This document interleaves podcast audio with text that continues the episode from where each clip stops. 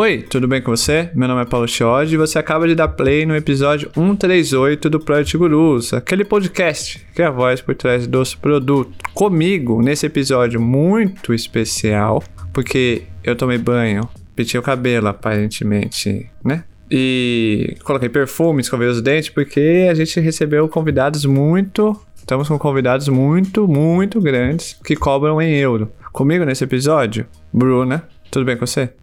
Tudo bem com vocês? Pô, eu tô bem, Bruna. O, qual que é a sua expectativa ao falar com Fernanda Faria e Bernardo Luna? A situação tá complicada aqui, né? Expectativas altas. Tomei meu calmante, mas tá tudo certo. Ótimo. Já falei quem são. Então, hoje é Product Sense, né? Senso de produto. Você sabe alguma coisa disso, Bruna? Sei um pouco. Vou aprender mais hoje. Lógico, porque eu não sei. Então a gente já, ainda bem que eu te chamei aqui, porque eu não sei. Dizem que é um dom sensitivo da pessoa de produto. Então, a pessoa de produto, basicamente, precisa ser a Márcia sensitiva das empresas. Então, é, vamos para a pauta, porque hoje o episódio promete.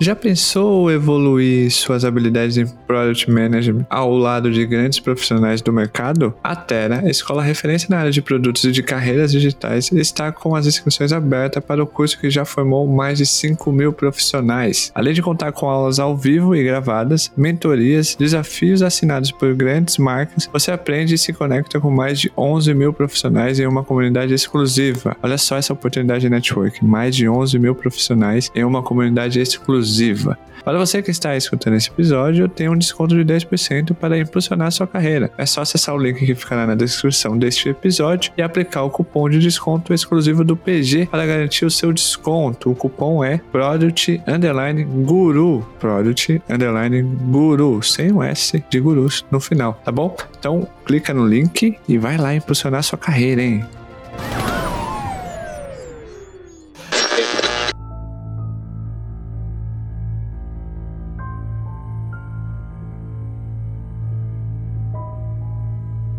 Existe uma crença que a pessoa de produto precisa ter um tipo de mentalidade específica. O senso de produto é a aptidão de entender o que faz um produto incrível. É a habilidade de aperfeiçoar a capacidade de solucionar problemas importantes e trazer ideias que poderiam ser até melhores. Hoje vamos nos aprofundar para entender melhor sobre essa mentalidade, como ter e aperfeiçoar e também descobrir a resposta do cone, certo? Por quê? Porque existe uma pegadinha. Para você que está ouvindo esse episódio, existe uma pegadinha no processo seletivo nas empresas onde a Fernanda Faria passa, que é a pegadinha do cone. E a gente vai tentar descobrir qual é a resposta certa. Se existe resposta certa. E se existe a resposta certa atrelando ao metaverso. Mas enfim, a gente já está indo muito além. Sejam bem-vindos a esse humilde podcast, humilde mesmo, que só 10 pessoas ouvem. É, Fernanda Faria e Bernardo Luna. Tudo bem com vocês? Bom, aqui tá tudo ótimo, tá aqui só, só alegria aqui. Então eu sou uma das 10 pessoas, então tô super feliz de estar aqui com vocês. Uma das 10 pessoas. Ah. Eu também. Muito obrigado pelo convite para estrear meu microfone novo. E a pergunta do Cone, eu acho que esse grupo aqui consegue responder alternativas corretas. Olha só, já colocou, Bruna, já colocou uma pressão sobre você que eu não vou responder essa também pergunta. Senti, também senti. Então, ok. O, vamos começar. Primeiro, é um, um jogo bem rápido. É, Fê, B, é, fiquem à vontade aí para começar, falem ao mesmo tempo e faz toda aquela coisa. Uh, o que é Product Sense ou senso de produto, a definição que eu falei na, na, na, pauta ali, tá correta ou é muita coisa ali, muito glamour, glamourização de um negócio que não, não é daquele jeito, não? É difícil falar a palavra glamouralização, glamourização essa, eu, eu, ia falar outra coisa, mas você sabe. Não é fácil, não é fácil, não. É difícil mesmo. Uh, bom, para mim tá super certo. Tá muito dentro da sua mentalidade de produto. É você conseguir contextualizar as suas habilidades, a sua percepção dentro do contexto de produto. Então, qualquer coisa na vida que você conseguir utilizar as suas habilidades, é, entender o comportamento que você vai ajustar, entender as percepções que você tem da vida para um contexto específico, você vai estar tá trabalhando com X Sense. No caso, se esse X é produto, é igual a produto, então você acaba trabalhando seu Product Sense.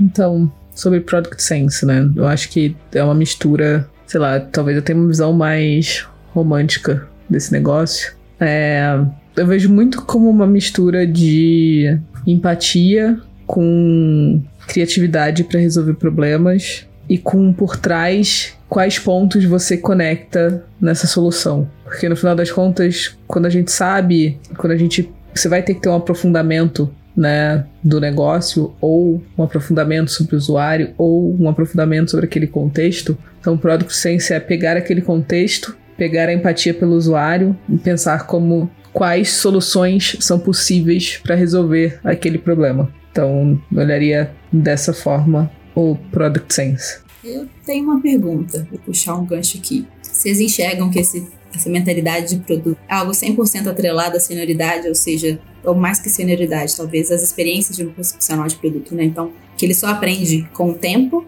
ou é algo que também pode estar atrelado, talvez, ao perfil da pessoa, como ela já pensava antes de atuar na área de produto? Então, eu acho que ela está atrelada ao quanto a pessoa se conecta com pontos diferentes. Então, o quanto você se conecta com a diversidade no seu entorno, né? Então, putz, eu leio sobre antropologia, eu leio sobre física, sei lá, eu leio sobre analytics. Então, isso faz você ter diversidade de pontos para conectar na sua mente. Isso vai te ajudar, no final das contas, a ter mais maneiras criativas de resolver o problema. É, então, tende a ser com experiência você ter vivido mais coisas. Mas se você é uma pessoa curiosa, você também pode ter várias coisas, ideias, vários, vários conhecimentos na sua cabeça que vão te ajudar a ter é, essa forma mais criativa de resolver problema. Então, depende, né? O famoso depende, assim. Sim, a experiência faz você ter vivido certas coisas e já ter passado.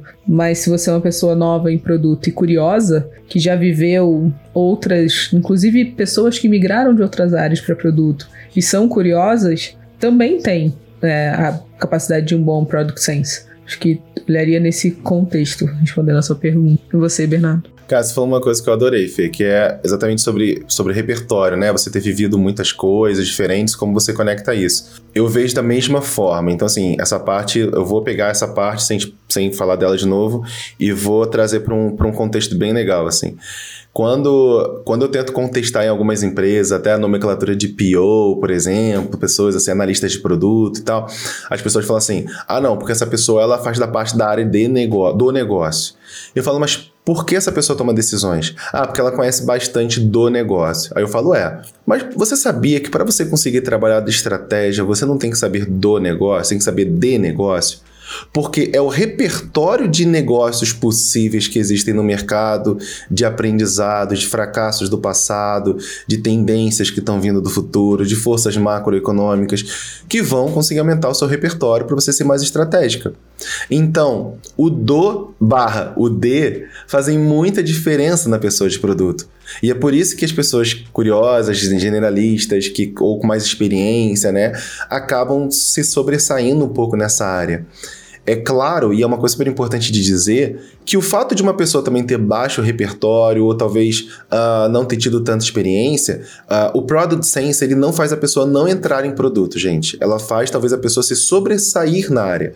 Então, até para deixar bem claro, né? Não, não é um fator limitante de, ah, eu não consigo entrar porque eu não tenho Product Sense. Não, você vai ter mais dificuldade mas é uma coisa que a partir do momento que você olhar ao seu redor, conseguir capturar os insights da vida e conseguir traduzir isso de alguma forma na sua, no seu dia a dia, automaticamente você começa a se diferenciar do mercado, no mercado. Então, se conecta muito com essa parte que eu falo de repertório estratégico. Você conhecer o D. O D significa amplitude, o Do significa profundidade. E a gente tem que trabalhar cada vez mais o D, porque ao longo da nossa jornada de senioridade, a gente já vai trabalhar o Do. Então, é, é, eu acho que se conecta muito aí com o que a Fê falou. Perfeito. Acho que entrando também nisso que você comentou agora, as pessoas que estão tentando migrar ou querendo migrar, é, quais dicas vocês têm de, de como que eles podem começar desenvolver pelo menos o mínimo em relação a isso, como mostrar que elas têm isso numa entrevista ou num case? Ó, eu nunca vou dar dica pro mínimo, porque o mínimo para mim é já, já começou a jogar o jogo errado, assim, sabe? A gente não tem que fazer o mínimo para nada, assim.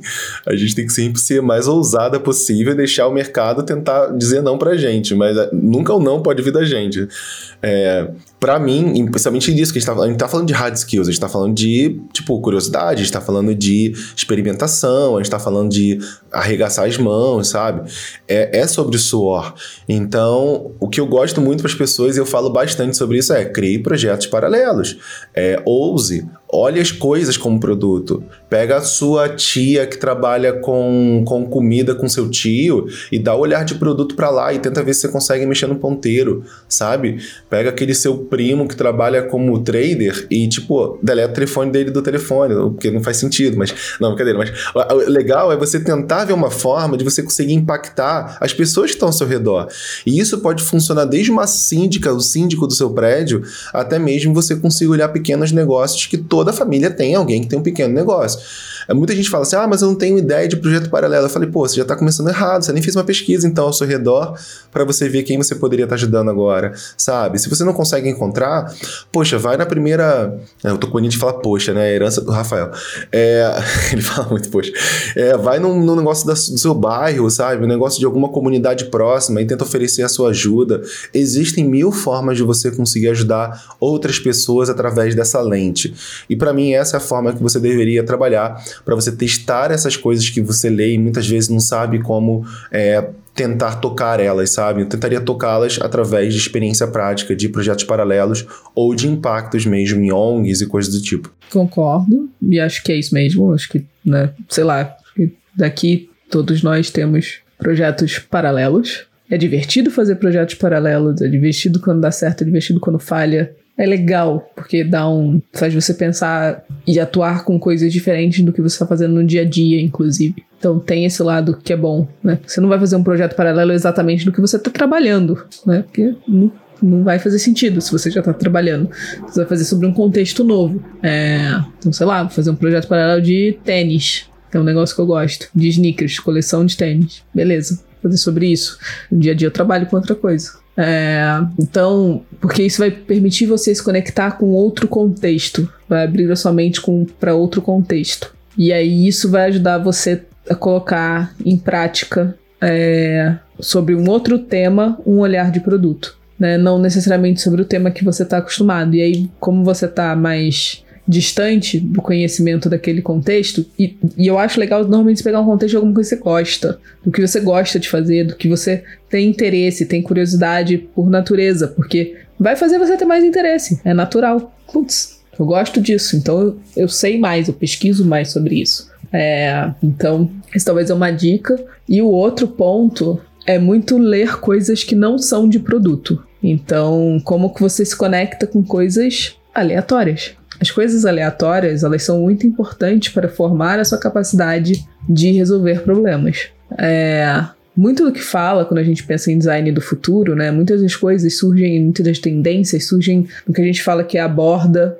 é, da sociedade. Então a gente sempre está numa bolha, né? E a nossa bolha não tem contato com esse contexto que está no entorno. Então, você vai olhar um pedaço. Como é que você faz para você expandir o seu contato, para você ter mais conhecimento do que está acontecendo na sociedade, independente da sua bolha? Então, putz, sim, ler sobre antropologia é legal. Ah, deixa eu ver o que, que os adolescentes estão ouvindo agora de música. É, é terrível, é bem ruim, mas é legal, você precisa saber. É, Vou tentar fazer um vídeo no TikTok. Para quem tem 30 a mais é uma dificuldade enorme, mas estamos aí tentando. Então, acho que é um pouco sobre como é que você se conecta também com todas essas outras coisas que estão acontecendo para você meio que ativar a sua mente. Porque se a gente pensar, na verdade, a gente vai envelhecer muito mais rápido que os nossos pais, dado a curva que está muito mais exponencial de crescimento da tecnologia. Então, o que eu diria é, cria alguma coisa paralela, que nem o Bernardo falou. Eu acho que esse é o caminho. Faça como alguma coisa que você gosta,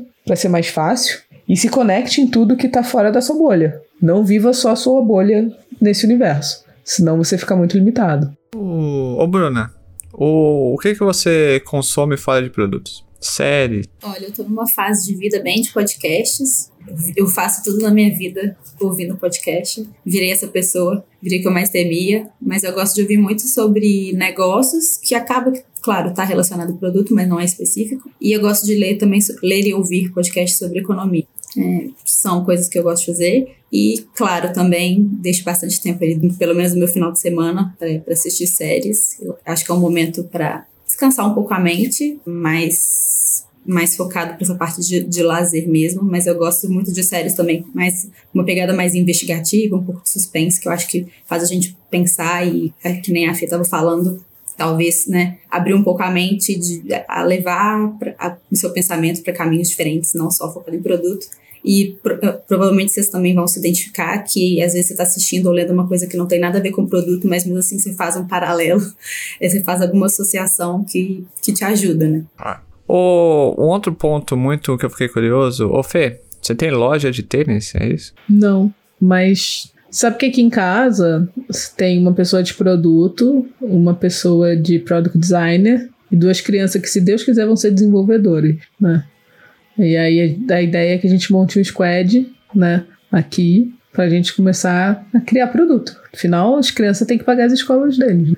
Tá na hora já, 13, 12 anos, já tá na hora de render alguma coisa. É isso, não, e, não sabe codar Mas a ainda. ideia, né, não, já sabe, mas muito pouco. Então, melhorar, tá muito pouco mas, ainda. Oh, mas perto de alguns produtos que tem aí no mercado, já podem já, não? já é júnior, já consegue ser contratado como dev júnior. Mas a ideia é ter. A gente tem coleção de tênis, de sneakers. Então, uma das dores é como é que a gente monitora a nossa coleção de sneakers. Quanto tá valendo? Eu usei, sei lá, duas vezes esse tênis, então quanto ele perde de valor. É, é um controle porque é uma coleção. E eu não tenho, não consigo controlar essa coleção hoje, a não ser que eu tenha um Excel e não consigo compartilhar essa coleção com ninguém. E as pessoas trocam entre elas. E elas trocam isso no Instagram hoje. Então tem aí uma dor. Por isso que é divertido, viu? Faça sobre alguma coisa que você gosta, que você se diverte. Esse é o meu projeto paralelo momentâneo. Ô, Bernard, o, o, você tem muitos projetos paralelos, não? Não é à toa que você é chamado como o Tony Stark da área de produtos. Quem segue o seu Instagram sabe que você sabe fazer bonequinho de massinha, nossa, aqui foi muito mané agora, né? Não é argila. É, pinta, usa Crocs, porque isso é um projeto? Usar Crocs é um projeto. O que mais você faz de projetos paralelos que te ajudam no dia a dia na área de produto? Olha, é, se a gente falar de repertório, os projetos paralelos hoje eles nem ajudam tanto porque eles trabalham em cima do mesmo contexto. Então, a escola, né, é, ela ajuda muito ao trabalhar meus argumentos, ao melhorar meu discurso, pensamento estruturado, lidar com com, com conflitos, né? Então é sempre interessante, ousadia, olhar mercado. Então esse é um lugar muito bacana para eu estar o tempo todo fazendo pesquisa de mercado, olhar concorrência, precificação, novas linhas de receita. Então eu falo que não ajuda tanto em repertório porque ainda está dentro do mesmo contexto, mas me desafia muito a realmente uma coisa que eu gosto muito, é muito no que a Fê falou, assim, eu gosto muito e encontro uma forma que eu consigo gerar uma nova linha de receita em cima de algo que eu gosto de trabalhar e que eu tenho uma autonomia autonomia que dificilmente você vai ter na empresa que você trabalha. Então, esse é um ponto super interessante. Sobre a, as pós-graduações que eu dou aula, né? Mesma coisa, também a educação. Então, dentro da educação, não é tanto sobre repertório, é mais sobre confirmações, sobre novas abordagens para falar sobre um assunto que funcionou mais daquela vez do que das outras. Então, é, só ajuda para afiar realmente o meu discurso, vamos dizer assim. Um, acho que hoje eu tô até tô um poucos projetos paralelos. Assim. O livro tem sido interessante. É um lugar que eu. É uma zona. É, escrever é uma zona de conforto mas escrever um livro eu fui totalmente fora da zona de conforto, porque é totalmente diferente. Eu não sabia que era tão diferente assim, mesmo que eu já tenha dois livros publicados como coautor. Foi o primeiro que eu fiz sozinho, tô fazendo sozinho. E assim, tudo que eu acho que eu sou na minha vida, eu não tô sendo nesse livro, sabe? Tipo, perder prazos, é, procrastinação, achar que tipo não vai sair e voltar depois mexendo no mesmo artigo três vezes. Então, tudo aquilo que eu coloco como boa prática em muitas coisas da minha vida, eu não tenho conseguido com o livro. Tá sendo bem divertido viver esse lado é, de patinho feio, sabe? Tá sendo bem, bem, bem interessante para mim, assim. Tanto que eu parei de ler livros por causa disso, porque eu tava lendo, eu lia muito livro, e aí eu comecei, cara, por que eu tô lendo tanto livro se eu tô querendo escrever um livro? Eu preciso agora parar de ler e começar a escrever. Paralisia analítica, sabe? Você só estuda, estuda, estuda, estuda e não entrega. Aí eu falei, não, não vou ler livro agora até eu entregar o meu livro. Só que para cada capítulo que eu vou escrever, eu acabo tendo que ler três a quatro livros para poder eu conseguir ter conteúdo suficiente para poder eu traduzir num capítulo. Então, tudo para mim hoje também, assim, sobre projeto paralelo, tá tudo em cima dessa seara ali de, de conteúdo. Eu tô muito mais, talvez, em profundidade nesse momento do que sobre diversidade, sobre amplitude e tudo mais. Porque os outros projetos que eu tenho, mas aí são hobbies meus, né? Coisa que eu gosto de fazer e que eu não levo como um dia talvez transformar em um negócio, são coisas muito a ver com arte, assim. Eu gosto muito de arte. Então, ou eu tô aprendendo o teclado, ou eu tô aprendendo a escultura, ou eu tô pintando alguma coisa diferente, ou eu tô escrevendo alguma coisa diferente que foge um pouco da área de produto. É, eu sempre fui ligado a fazer muitas coisas ao mesmo tempo, né? Eu surfei durante muito tempo, lutei mais de 10 anos. Eu sempre gostei muito de desenhar e fazer coisas criativas, assim. Então, eu gosto de me envolver com isso, coisas muito diferentes, assim. Me dá, me dá uma paz de espírito, sabe? Eu, eu... E mitologia, né? Que é uma coisa que eu trago muito como repertório, assim, para as coisas que eu falo. Mitologia e filosofia são duas áreas que, para mim, se a pessoa ela bebe nessa fonte de aprendizado, a forma dela falar muda, assim. A forma dela falar muda. Ela consegue trazer exemplos e comparações que a maioria das pessoas não vão conseguir, assim. E a base da filosofia te abre um campo absurdo de trabalho, de, de pensamento, assim. Eu, eu, eu, é, o, é o que eu mais gosto hoje para usar em áreas de produto, assim. A explicar coisas usando essas bases filosofias. Ô Fê, a gente já entendeu o que é Product Sense algumas dicas de quem está entrando na área para poder é, desenvolver essa, essa mentalidade, mas no na prática, né? Vocês têm algum case é, que vocês usaram essa mentalidade ou que vocês foram surpreendidos por alguma pessoa de produto em algum processo que você olhou e falou, uou, wow, é, o senso de produto dessa pessoa foi muito além do que eu imaginava. Foi, foi quase no limite de ser maluco ou sensato. É, tem esses cases aí para compartilhar? Práticos? Então, teve um da pergunta do Cone que foi muito boa. Que eu já falei que a melhor pessoa que respondeu foi o Arian. Eu não sei falar o nome dele, é muito difícil, mas ele é, foi PM do Viva Real, foi PM do Facebook. E foi a pessoa que respondeu estruturando a análise de produto e como é que ele poderia fazer criativamente soluções para aquilo de uma forma diferente. Então, é bem legal a estrutura do Product Sense, assim. Do que eu, que eu gosto é isso, assim. Ô Fê, vamos, vamos fazer uma, assim, uma prática agora aqui? Sim. Vamos. Ah, eu ia assim, pegar a resposta dele para compartilhar. Mas calma, calma. Pega aí quando você pega. Vamos... Faz a pergunta do Cone pro, pra Bruna. Tá. Ou, melhor, faz a pergunta do Cone como você faria para um, né, uma pessoa, um candidato. A Bruna e o Bernard vão responder. Eu não vou responder, óbvio, claro que não. Porque eu sou o dono do podcast, então as, as regras são minhas e eu não respondo. Ué, por que não? Eu quero aprender. É, eu vou aprender com o erro dos outros. Deixa eu, por favor. É, enfim, não existe certo ou errado, certo? Certo. É, mas faz essa pergunta do Cone para você que tá ouvindo também esse episódio entender o, a pegadinha. É, tá bom. A pergunta do Cone, ela começa com a lógica de: imagina que você é alguém que está trabalhando numa área de inovação de uma empresa tradicional que vende cones. Aqueles cone laranja, bonito, tal. A empresa faz isso da vida, vende cone. Vende cone para os mercados que ela vende. Então vende cone para estrada, vende cone para cidade, para várias coisas. E aí te contratam para a área de inovação e você fala, beleza. Chegando lá, que tipo de inovação você criaria para o Cone? Eu vou deixar a resposta para o Bernardo, porque eu sou uma mera co-host nesse episódio. o especialista. Cara, vocês estão é tirando o corpo fora e vocês estão querendo que as que foram convidadas para poder participar com vocês. Se, se, tá bom, entendi, entendi. Ah, é isso, sobrou para você. Mas como eles deixaram no seu colo, eu consigo te ajudar com mais dados, só porque eles fizeram isso. Nossa, só, só, só. Imagina que o público que compra a Cone é, dessa empresa é muito mais o público de prefeituras, governos e tudo mais, e que utiliza o Cone principalmente em estradas e ruas. Isso diminui um pouco o seu contexto dos cones. Olha, eu não vou dar resposta, mas eu vou, eu vou, eu vou tentar brifar o que, que eu talvez eu faria de, de técnica. Também, se eu fosse pensar aqui, talvez fosse demorar muito tempo.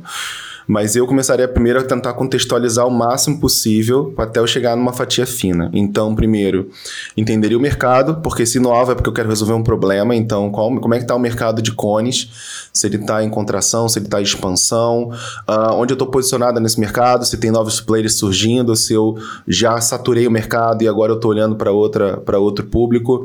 Uh, então, eu tentaria pedir primeiro essas informações todas para poder entender onde eu estou situado no contexto mais macro possível, que é o de mercado mercado.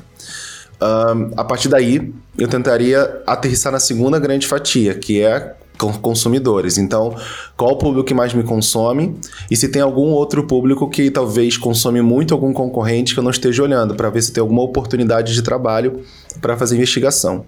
E aí eu consigo saber se eu tenho que fazer algum pulo lateral de segmento de cliente ou se eu consigo de alguma forma talvez é, é, ganhar mais dinheiro do mesmo cliente. Então, no caso da prefeitura, se eu fosse continuar com a prefeitura, eu poderia ver uma forma de inovação, talvez de eu instalar, inclusive, esses cones para eles com carros, por exemplo. Então, eu conseguiria tirar uma fatia de um público que já me paga. Então, o atrito é reduzido, principalmente prefeitura, que é um contrato que você faz uma vez para mais de quatro anos. Muitas vezes até para seis anos, tá? Que termina no meio da segunda segundo contrato. Ou se eu fosse, novamente, mudar lateralmente de segmento para um setor B2B, por exemplo, aí eu poderia ver o que, que mais vale para eles, porque eles contratam a concorrência, não a mim, para tentar explorar alguma fraqueza aí de, de diferença. E aí eu, novamente, é sempre do macro para o micro, né? Então, depois que eu vi qual é o cliente, eu tenho que fazer uma aposta de oferta para eu ver como é que essa aposta vai chegar. Como eu sei que o tempo de venda de prefeitura é muito alto e eu não conseguiria ter um tempo de seis meses a um ano para testar com a prefeitura uma diferença de oferta, eu teria, tentaria algum cliente que não seja prefeitura.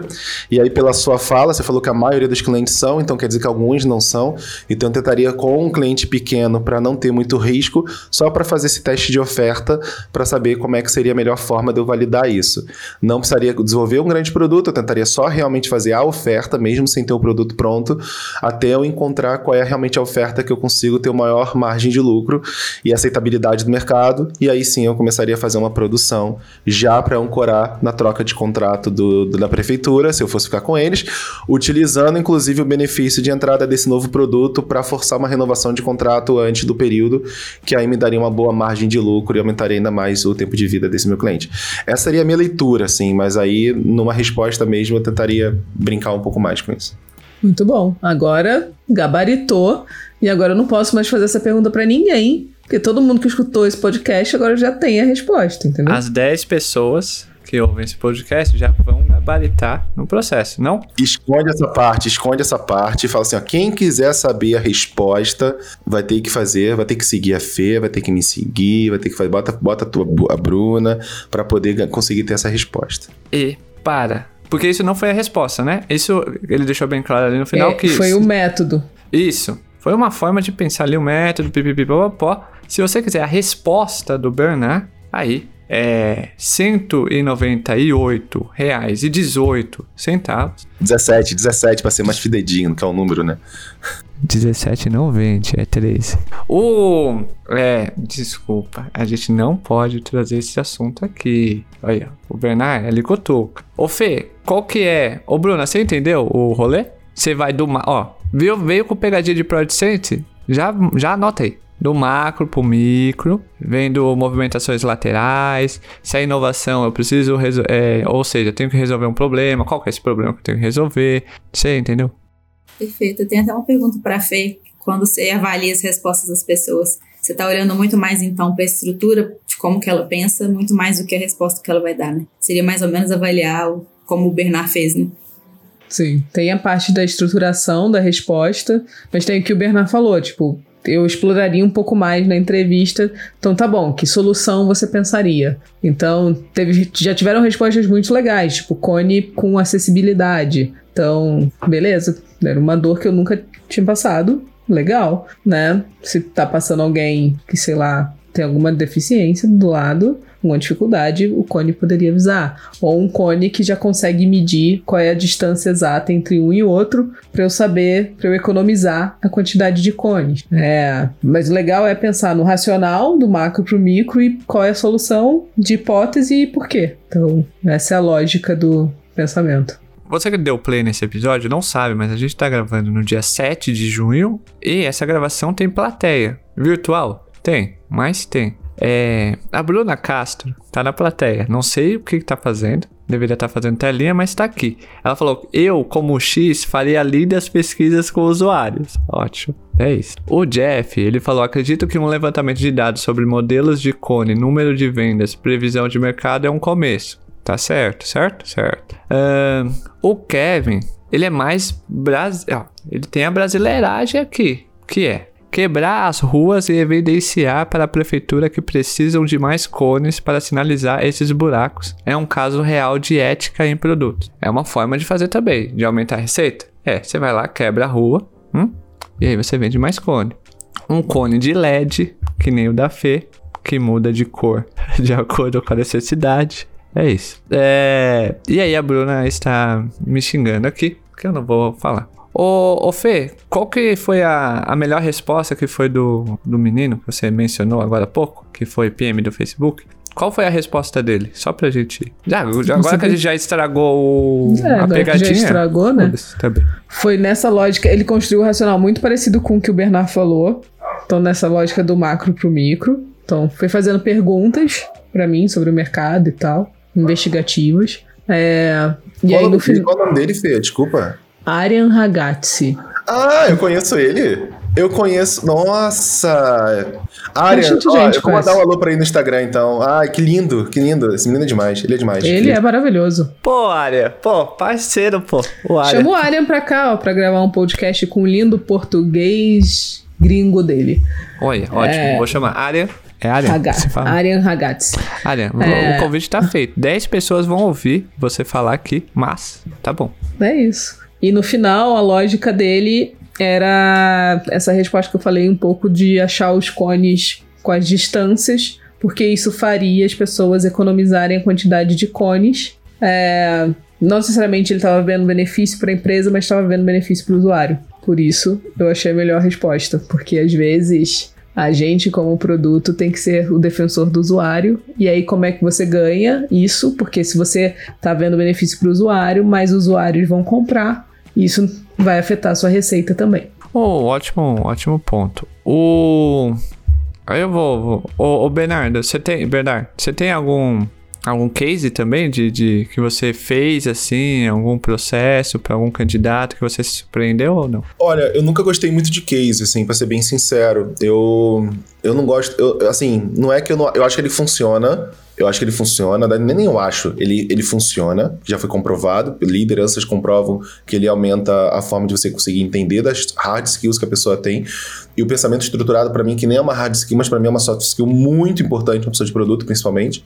Então ele funciona. Mas a a ansiedade que ele traz nas pessoas para mim é muito alta, sabe? E no mercado cada vez mais competitivo, é muito difícil você conseguir ter uma boa conversão assim do pipeline, tipo, quando você bota case assim. Então é a negociação de você ter case, diminuir a tua conversão daquela etapa ou não ter case, é uma discussão muito grande, muito difícil assim, de ter mas eu nunca gostei muito. Eu sempre, preferi, eu sempre preferi fazer perguntas case, que é perguntas hipotéticas para ver como a pessoa estrutura a sua resposta. E para mim, cara, eu já vi todos os tipos, assim, eu já vi pessoas brilharem nessa resposta, de fazer uma coisa muito conceituada.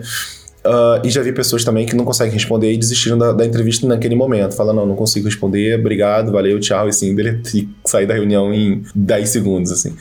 É, Uh, mas acho uma, eu tenho duas pessoas que eu, que eu gostei muito, assim. Gostei muito, muito, muito, que eu acabei, realmente foi muito diferencial para mim. A primeira delas, que foi quando a gente fez realmente um exercício, um case, era um programador. E era um case de desenvolvimento.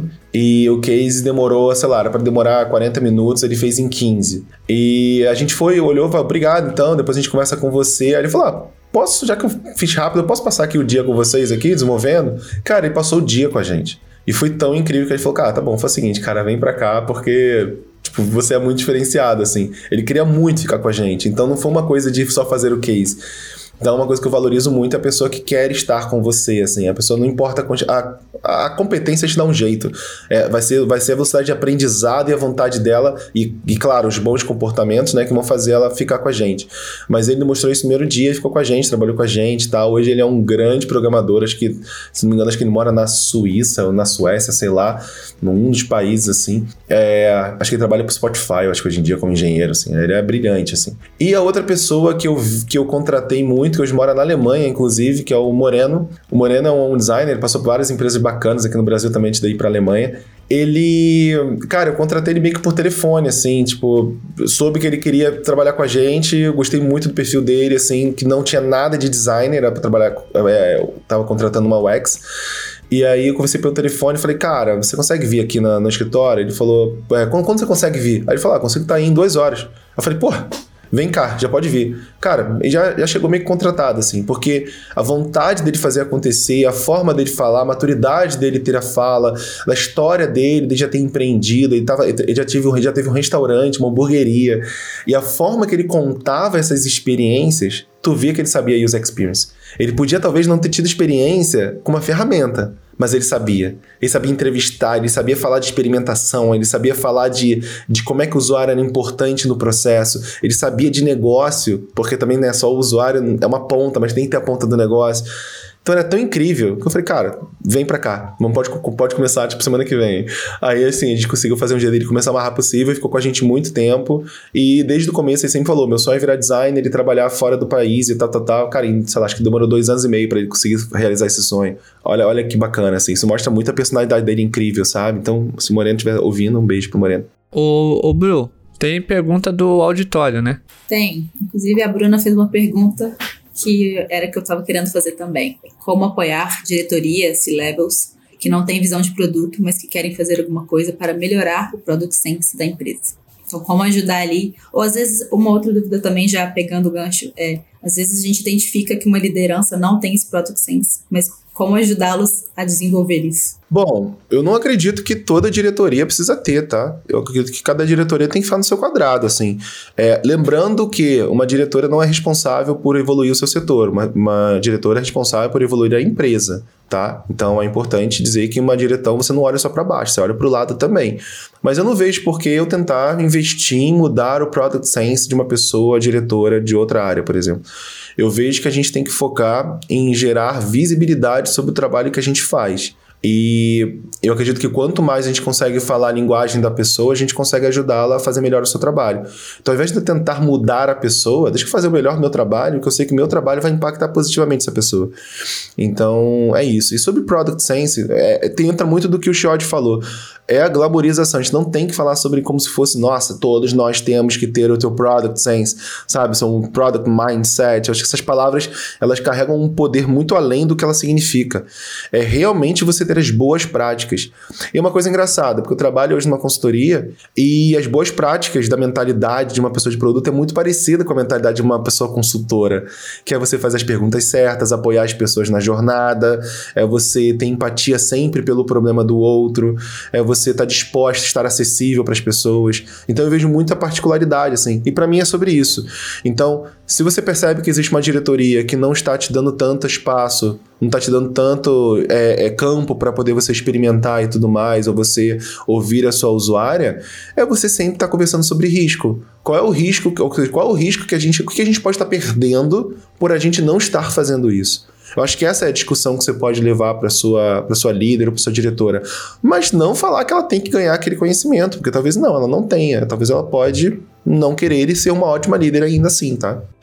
Eu gosto muito dessa abordagem e assim complementando, eu diria que a gente tem que ser muito bom em produto e as pessoas de vendas têm que ser muito boas em vendas e as pessoas do jurídico têm que ser muito boas em jurídico, no jurídico. Então, basicamente as pessoas têm que ser muito boas naquilo que elas fazem. É, e quando a gente fala sobre, nossa, ajudar as outras pessoas a ter product sense, é como se a gente se colocasse, inclusive, numa posição superior, que nem é legal uma posição de produto, né? Então, acho que essa é a reflexão que vale sempre. O outro lado tem muito a ver com encontrar formas de comunicar. Pensa que a comunicação é um cubo, Né? Então a essência da mensagem, que é o meio, é igual. O que você vai girar é mostrar faces diferentes dependendo da pessoa. Então, quando você vai comunicar com um time de produto, uhum. é uma face que você está falando. Quando você vai comunicar com a pessoa que é do jurídico, é outra face que você está usando. Quando você vai comunicar com alguém de vendas, é outra face. Então, o, a pessoa de produto ela precisa ter essa habilidade de girar a comunicação conforme o público que está ali. Porque a gente precisa passar a mensagem, precisa que né, o conteúdo chegue. Então, eu preciso que as pessoas de venda saibam o que está acontecendo, porque eu estou detectando que tem churn no aplicativo em tal etapa. Só que para produto eu vou falar de um jeito, para vendas eu vou falar de um jeito, para o jurídico eu vou falar de outro jeito. Então, como que eu transformo esse mesmo essa mesma análise e conteúdo que eu fiz aqui em três formatos diferentes, para que as pessoas consigam dialogar com a gente. É bom a gente aprender a dialogar em vários idiomas e não a gente pedir que todas as pessoas falem a nossa língua. Então, acho que essa é a reflexão Maravilhoso isso. É, cara, é, é, exatamente isso. So, sobre idiomas, a, a, Fê, a Fê aguçou um, uma, uma fala minha que eu queria também trazer, que ela falou sobre comunicação entre vários departamentos e tal, né? E tem uma, uma que eu comecei a trazer para as pessoas de produto, que eu acho que é super legal para trazer aqui para vocês, que vem da click.com, que ela fala sobre é, formas diferentes que uma pessoa espera que você comunique com ela uh, sobre dados, decisões, sobre análise de produto e tudo mais. E eu queria trazer para vocês essa, essas cinco blocos, super rápido, tá, gente? É, o primeiro bloco é sobre principiante. A pessoa que é principiante, ela é nova no assunto, mas ela, ela tá ansiosa por uma profunda compreensão. Então, assim, se, o que você der para ela, ela vai consumir, principalmente por essa gana, né, de crescer, de estar tá entrando na área e tal. Depois vem a generalista. Aí na generalista, ela tá mais interessada nos temas macro, né? E na análise de alto nível. Então ela não entra muito porque ela é generalista, ela não vê muita profundidade, mas ela quer saber tudo o que está acontecendo. A especialista, que é o terceiro bloco, ela já quer uma informação menos baseada em histórias, storytelling, tal, tal, tal. Ela quer uma coisa mais exploratória, ou seja, ela quer mais investigação, ela quer mais profundidade porque ela é uma especialista. O quarto bloco é uma pessoa que é supervisora. A supervisora, ela busca insights que ela possa acionar, então ela busca sobre coisas que são acionáveis, assim como acesso aos detalhes. Veja bem, ela não quer o detalhe de tudo, ela quer saber quais são as coisas acionáveis e poder acessar os detalhes para aquilo que ela puder ter algum plano de ação. E por fim, a pessoa executiva, que ela é consciente do tempo que ela tem, que a gente sabe que é bem pouco, e ela precisa tomar conclusões rápidas sobre as implicações iniciais daquilo que ela está olhando. Então, se for algo que não vai ter uma implicação tão grande no trabalho dela, não faz sentido você levar para ela. Então, é legal porque às vezes também esses blocos de comunicação não só é muito importante entre setores, mas também em cima da verticalização dos perfis que você está conversando. Desculpa o ter um momento sensacional, aqui. Sensacional, sensacional. Ela lembrou um negócio legal sobre isso. Não, Muito tá bom. Tá, mas tá certo, tem que, tem que compartilhar mesmo. O, a gente eu tô, vou falhar com a minha promessa. Eu vou compartilhar aqui um lance de backstage, de bastidores. Antes de começar essa gravação, eu falei pra Fê e pro Bernard que seria uma gravação curta, rápida, né? Porque eles estão cansados, né? É. Mas olha, já foi mais de 45 minutos. Vamos para as últimas perguntas é, da nossa plateia. Uh, o Kevin, ProAdSense também entendemos e entendemos o como falar com cada tipo de pessoa na empresa. Falar com o C-Level é mostrar resultados e impacto real na receita. Falar com o Product Design é o dia a dia de uma pesquisa, por exemplo. Ó, oh, um ponto sobre C-Level, tá, gente? Aqui é gerenciamento de stakeholders C-Level, VPs alto nível. Não é só sobre falar só sobre resultado, tá? Você precisa levar as descobertas que você tem sobre o cliente. Então, sobre o usuário, sobre os insights, os dados.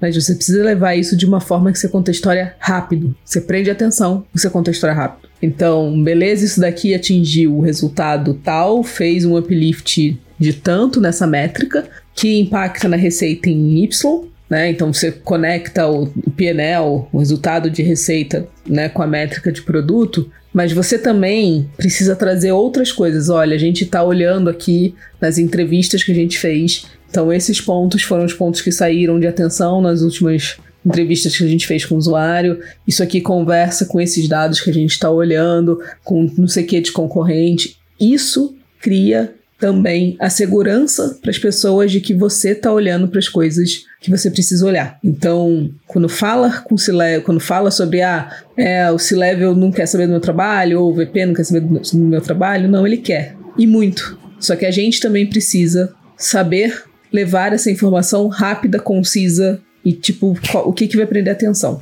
Então, levem essa informação, vá além de mostrar o resultado. Mostre também as coisas que vocês estão descobrindo. Porque isso ajuda o C-Level a pensar: ah, então tá bom, você está descobrindo, isso é um problema? Putz, como é que eu posso ajudar a resolver esse problema de outras formas fora o produto? É isso. O, a Bruna Castro. Oi, fala, Bruna. A, Não, a Bruna aqui. pode. É que eu tenho mais algumas perguntinhas pra, pra fechar. Ixi, vamos Mas três eu prometo anos. que é rápido. Ah, tá, tá bom. O, a Bruna Castro. Vamos terminar com o auditório? E a gente volta. Tô me sentindo muito. Rodrigo fala. O. Bruna Castro. O que acham de pessoas júniores ou juniores em toda a área de produto que querem muito fazer parte das decisões estratégicas? Cara, eu adoro. Eu adoro. Eu adoro pessoas que são ousadas, que querem estar num lugar acima sem ela poder ser, sabe? Eu gosto muito de um. Tem um menino, cara, que ele tinha muita vontade de ser muito poderoso. E hum, uma vez levaram ele exatamente para saber se, se a, a grande senioridade assim aprovava, sabe? Se ele podia e tal. E eu lembro que a, a pessoa, talvez a pessoa mais sênior assim do lugar virou e falou: "Cuidado, eu vejo um desbalanço entre a força e um lado negro desse desse menino, né? Na época se chamava Anakin Skywalker, mas depois ele mudou o nome, né? É, vocês conheceram por outra, por outra coisa. Enfim, cara, a ambição, a pessoa querer estar no outro lado, querer estar no, no, no ponto mais alto do poder, para mim é o que move o ser humano que, vamos dizer assim, corporativo. Aquela pessoa que vai não vai medir esforços para poder performar na empresa e chegar do outro lado. O que, que uma líder tem que fazer? Apresentar um caminho para a pessoa chegar lá. Motivar essa pessoa a entender que não é uma corrida de 100 metros, é uma grande jornada. Apresentar o que, que ela vai abrir mão para poder ela fazer essa corrida. Porque, para você, se você chegar lá, você vai ter que abrir mão de muita coisa no meio do caminho, né? E essa pessoa vai ter que encontrar o que, que ela não está disposta a abrir mão para chegar do outro lado, né? Então, quando uma pessoa chega para mim e ela tem esse interesse de trabalhar com coisas muito mais estratégicas, o que, que eu falo é: eu, não, o que, que eu faço? Eu chamo ela para participar comigo em algumas reuniões como ouvinte. Eu quero que ela ouça, eu não quero protegê-la de ouvir. Eu, eu sei que ela pode hoje não conseguir tomar decisões, mas eu faço isso direto com pessoas que trabalham comigo hoje na consultoria. Eu falo: olha, eu vou ter uma reunião com a cliente X. Quem quer vir comigo para poder participar dessa reunião? E aí eu chamo. Eu fiz uma reunião essa semana que tava as meninas, uh, um monte de Associate Product Managers estava lá no mesmo escritório que eu. E aí eu, eu vi que elas estavam tomando café lá no, no, no espaço no hall lá. E eu falei: olha, eu, eu vou entrar numa reunião agora com, com um time de vários países aqui para discutir um projeto. Vocês querem ouvir, participar comigo? E aí, cara, eu levei elas na minha sala. E elas ficaram assim, assistindo, ouvindo, a gente discutindo sobre estratégia de um produto novo que a gente estava querendo criar para uma cliente. Cara, isso para elas é lindo, porque elas não fazem ideia de como é que é uma reunião dessa. Então elas entendem como é que a coisa é. E eu tenho certeza que quando, se elas ouvirem mais, quando elas chegarem nesse momento, elas vão estar muito melhor preparadas. Então, eu gosto de pessoas que querem e eu acredito que a liderança tem que fazer essa, esse, essa negociação, esse trade-off aqui de, olha, tempo, experiência, conquista, sabe? E a gente tem que do dosar e fazer muito como Obi-Wan Kenobi fez, embora ele tenha fracassado, mas aí talvez, né? Fica aí, nem sempre a gente vai acertar, né? Ser um Jedi tem disso também, né? Então, eu tenho talvez um ponto adicional aí. Eu acho que essa parte de expor as pessoas é sensacional. A gente deveria, sempre que possível, é, deixar esse caminho aberto e, e achar forma de conectar as pessoas a diversos momentos diferentes do dia a dia. É, mas tem um outro ponto, quando as pessoas falam sobre estratégia, que é. Eu entendo você querer participar das decisões estratégicas, mas para isso você também tem que conhecer dos dados, das informações, do contexto para tomar essas decisões estratégicas. E muitas vezes as pessoas só querem participar para ter o controle de alguma forma, porque é uma insegurança. Porque tem por trás uma necessidade de tipo, cara, se eu não estiver lá participando, vão tomar a pior decisão. E no fundo, a gente precisa ter as informações. Então, participar de decisões estratégicas significa você conhecer bem o seu produto, você conhecer bem o seu usuário, você conhecer como o seu produto afeta, no final das contas, o PNL da empresa. Se você conhece bem, você facilmente vai participar de decisões estratégicas. Porque você tem um conhecimento que afeta a estratégia. Então, essa é a troca que eu sempre uso quando as pessoas falam, ah, que eu não participo de decisões estratégicas, mas tudo bem. Então, o que, que você sabe hoje que poderia influenciar na estratégia diretamente? Quais métricas que você olha do seu produto que impactam diretamente no resultado? Então vamos construir esse caminho, vamos olhar aqui juntos e, e fazer essa construção de conhecimento até para você se sentir mais seguro numa reunião em que está se decidindo estratégia. Eu adicionaria esse ponto aí. O... Antes da Bruna, é... aqui, não a do, da plateia, é... fazer as perguntas, saúde, Fê. O... A Bruna Castro fez uma, a última pergunta pra Fê Faria, que é: Fê, bora ser amiga? Bora, me adiciona lá no Insta, arroba Ferfaria20. Olha lá. E é isso. É, a Bruna ficou feliz, ganhou a noite, parabéns. Ô Bruna, vamos pro final desse episódio com as suas perguntas, que são as mais importantes, não? Bom, do meu lado, para fechar, são duas perguntas mais rápidas. Primeira é que eu percebo que esse termo Product Sense não é muito difundido na nossa comunidade, né, no Brasil. Aí eu queria saber por que, que vocês acham que não. É, e para fechar, se vocês tiver, para quem está ouvindo a gente, que tiver mais interesse em aprender um pouco mais sobre esse termo, é, se vocês têm alguma indicação, às vezes de algum artigo, algum livro ou alguém que fala sobre esse assunto, acho que é válido também. Olha, é, o, o, o senso aranha, né? Quando você. Quando, que, é o, que é a primeira vez que eu conheci o que era o sense, né? Ele vem da. Aqui, se não me engano, acho que ele é traduzido como arrepio. Então, imagina se a gente falasse que, né, quando você tem o arrepio do produto, não seria tão interessante. Talvez esse seja um dos caminhos, porque não é falado tanto no Brasil. O arrepio de produto não seria uma forma legal de você criar um título para falar sobre, né, comportamento, soft skills de uma product manager. Um, eu, eu acredito que é normal, a gente sempre vai focar mais em hard skills, porque é o que mais vende e é muito difícil a gente falar sobre soft skills. As entrevistas, geralmente, também elas acabam priorizando muito hard skills, infelizmente. Até saiu recentemente uma pesquisa que mostra que as executivas é, admitem que contrataram errado no último ano, porque só olharam hard skills em face de soft skills. Então isso já mostra um pouco do viés que a gente tem, um viés técnico que acha que a pessoa tem que saber programar, tem que saber fazer isso e aquilo, e é grande bobagem, né?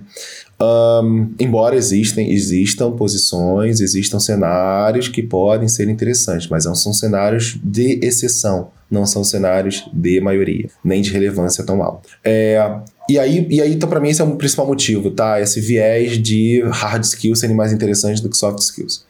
Segunda coisa sobre é, citações, né? Sobre referências, de onde aprender e tudo mais. Eu gostei muito de uma frase que a Fê colocou, que é exatamente não ler tanto sobre produto. Cara, quer aprender as melhores coisas que você precisa ter, cara? Saia da bolha de produto, saia dessa, dessa borda, como ela mencionou, do futurismo, né? Você tem que aprender outras coisas, gente. E eu acho que uma. Ai, pega, pega as principais pessoas de produto do Brasil. Conversa com elas para saber o que, que elas estão lendo. Nenhuma delas estão lendo produto. Nenhuma delas está lendo produto. Quer aprender negócio para você começar a ser mais estratégica comparada a, a métricas de negócio? Não está em produto isso. Tá? Você estudar sobre empreendedorismo, estudar sobre empresas, estudar sobre administração, estudar sobre crescimentos. Isso não é produto, mas você traz as boas práticas para produto, né? Quer aprender mais sobre a usuária para você conseguir trazer mais, perceber mais tendências, comportamentos, atitudes. Você não vai aprender isso em produto. Você vai aprender isso em design, vai aprender isso em, sei lá, em, em antropologia, vai aprender isso em sociologia e várias outras coisas, né? Etnografias de estudos e pesquisas e tal.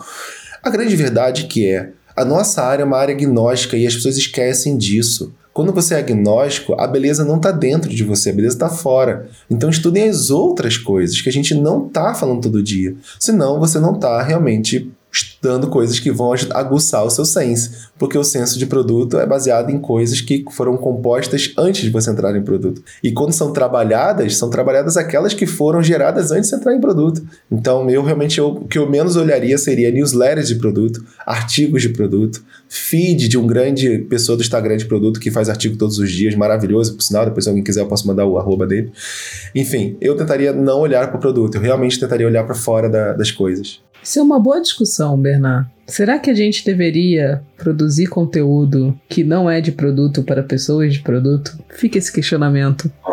para a sua próxima empreitada de projeto paralelo. Gostei da polêmica no final do episódio.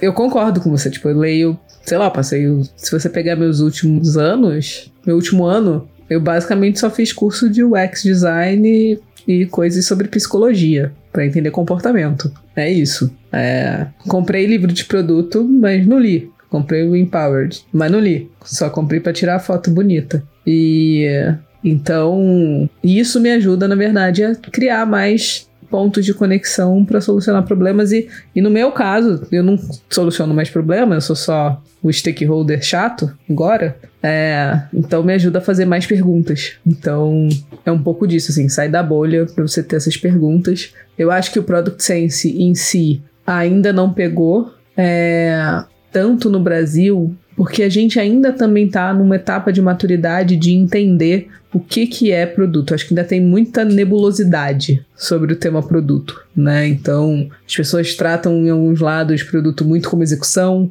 outras tratam produto muito como beleza, de uma pessoa que entende de negócio e que vai traduzir isso para tecnologia. Acho que a gente ainda está numa etapa de maturação mesmo, está maturando, está chegando numa maturidade para isso conseguir ser é, mais difundido no final das contas. E tem um ponto que eu super concordo com o Bernard, que é soft skill. É mais fácil você treinar as pessoas no hard skill do que no soft skill. Então, contrate soft skills, desenvolva hard skills. Então, se a pessoa vai bem em soft skill, mas não vai tão bem em um hard skill, isso você tem capacidade de treinar e desenvolver. Soft skill vai ser muito mais difícil.